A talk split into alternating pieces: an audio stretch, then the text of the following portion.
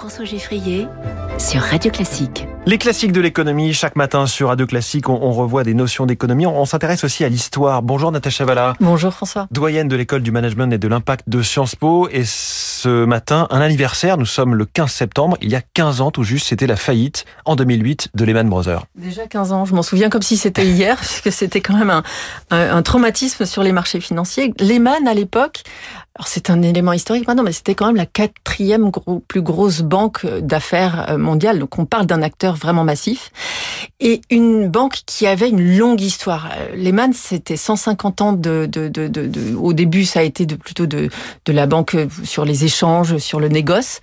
Euh, elle en a Alabama.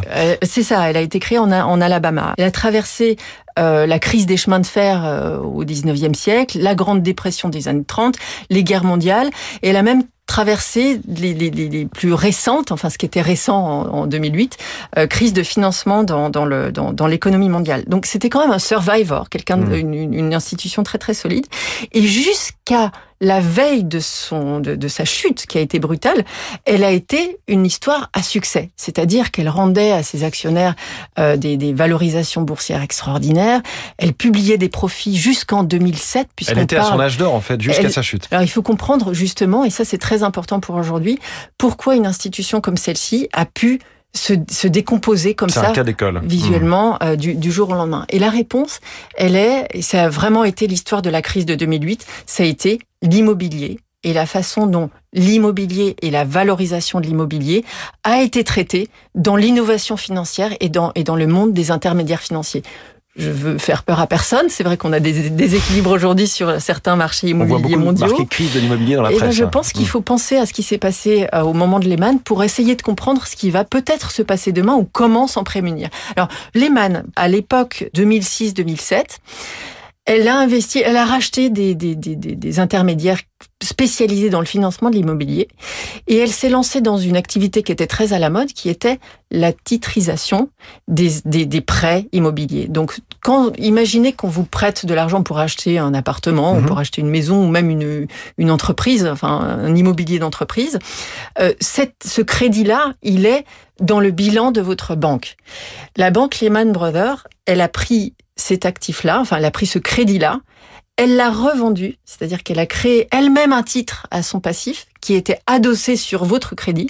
Elle a revendu le crédit et elle a utilisé ce titre qui a été construit sur le crédit initial. Mmh, comme une action en bourse. Hein. Comme une, en quelque sorte, hein, plus, l'ordre de la dette, mais c'est le même mécanisme. Un actif détaché du bilan de la banque qui vous a prêté et qui part mmh. vers d'autres intermédiaires financiers.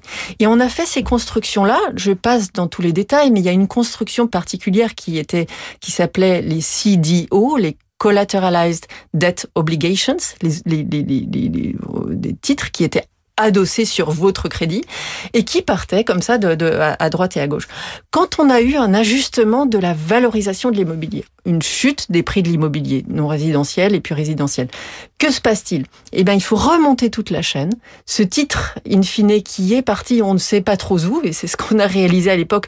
On a mis des mois à comprendre qui portait votre risque crédit, euh, et ben entre-temps, Lehman Brothers a vu une baisse radicale de la valorisation de ses actifs qui a conduit à un ajustement massif de sa valorisation boursière et qui a conduit ensuite à une, à une, une, une vraie problématique euh, politique mmh. pour les États-Unis. À l'époque, c'était encore confiné aux Mais justement, aux politique, mais on l'a laissé tomber. Cette voilà. Banque. Alors ça, c'est un deuxième élément essentiel qui ne se produirait plus aujourd'hui. Les CDO, on en a peut-être beaucoup moins. Il y a d'autres instruments qui pourraient s'y apparenter. En revanche, la, ré la, réaction des autorités publiques euh, ne serait sans doute pas répétée aujourd'hui. On a décidé que malgré le fait que Lehman Brothers était une grosse banque, on, appelle ça les banques trop grosses pour, être en faillite, too big to fail, malgré cela, on a décidé de ne pas lui apporter d'assistance publique. Alors, on pourrait dire, oui, quand même, c'est pas aux, aux contribuables d'aller financer les frasques des banques d'investissement, mais quand même, le fait de ne pas être venu au secours de Lehman, ça a déclenché une crise sans précédent, une crise vraiment instantané euh, qui a donné lieu à des ajustements de valorisation d'actifs euh, très très radicaux qui ont pesé sur l'ensemble des acteurs de l'intermédiation financière. Donc ça, on ne le referait pas aujourd'hui. Si une banque aussi grosse tombe, on la sauve en fait. Effectivement. Natacha Valla, merci beaucoup. Les classiques de l'économie, chaque matin avec vous à 6h20 sur